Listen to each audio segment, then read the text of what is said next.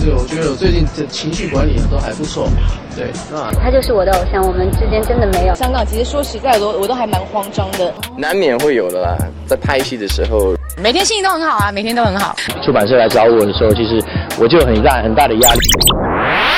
网罗最新鲜、最有趣的娱乐资讯，娱乐新鲜报，让你的耳朵娱乐一下吧。好，又到了每周二与您准时相约的娱乐新鲜报，我是翔宇。清明放假期间有哪些新鲜的娱乐圈资讯呢？我们一起来看吧。四日上午，新组建的国家广播电视总局在宁波召开了首次全国电视剧创作规划会。国家广播电视总局局长聂成奇就做好新时代电视剧工作，加快高质量发展，加强规划，繁荣创作，打造精品，提出了今后的工作任务书。他总结了六方面目标：一、加快建设电视剧强国；二、不断适应人民群众美好生活新需要；三、实现由数量型增长向质量型发展的根本转变。四、实现优秀作品传播最大化、效益最大化；五、杜绝浮躁之风侵蚀电视剧的健康机体；六、推动中国电视剧更快、更好地走出去。在加快建设电视剧强国方面，他说道：“党的十八大以来，我国电视剧奋力攀登高峰，迸发出新的活力，展现蓬勃生机。”毛泽东、海棠依旧、彭德怀元帅等革命题材作品，高扬坚定信念，形成了亮丽的文化风景线。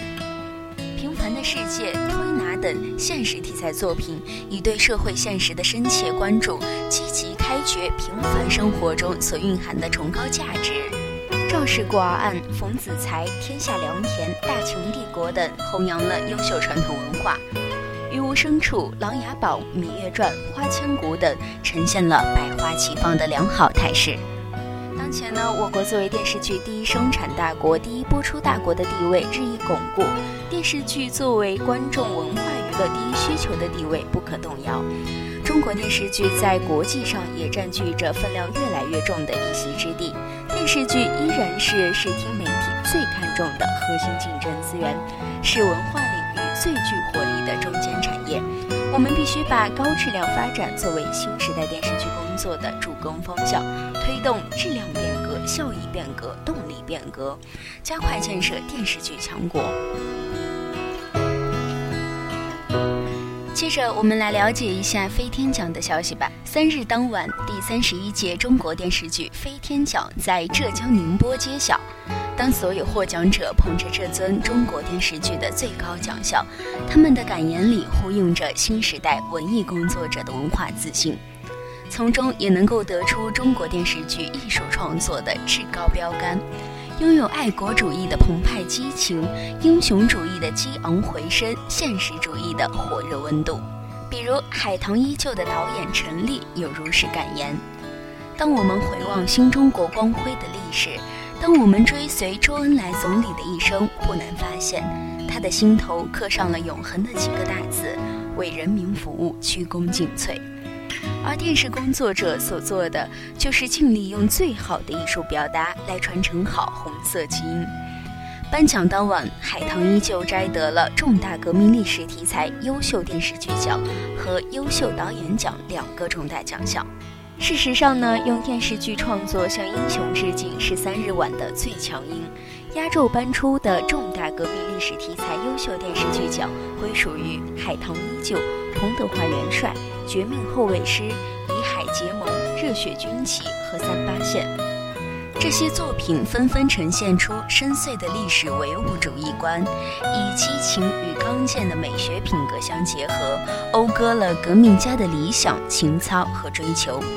尤其是《海棠依旧》，该剧用具有历史风貌的时代氛围、诗化的语言，营造出了凝重悠远的意境，彰显了一代伟人高尚的情操和人格魅力。颁奖典礼上还特设了缅怀周总理的环节，一支取自电视剧片段的小品，艺术化的将今日中国呈现在了总理面前。